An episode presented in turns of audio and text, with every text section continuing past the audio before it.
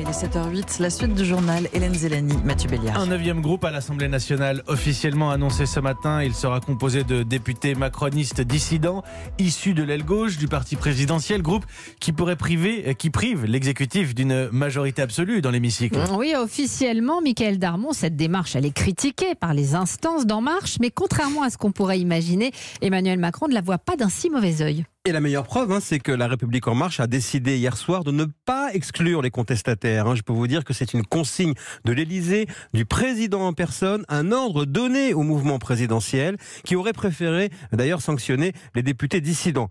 Pourquoi une telle mensuétude Emmanuel Macron hein, Pourquoi une indulgence plutôt inédite? Eh bien, parce que cette fracture marque la fin euh, du en même temps. Cette idée de dépassement de la droite et de la gauche, hein, vous savez, qui est au cœur du projet présidentiel. Autrement dit, ces rebelles pourraient aussi permettre au président de lancer une coalition politique plus large avec une véritable aile gauche.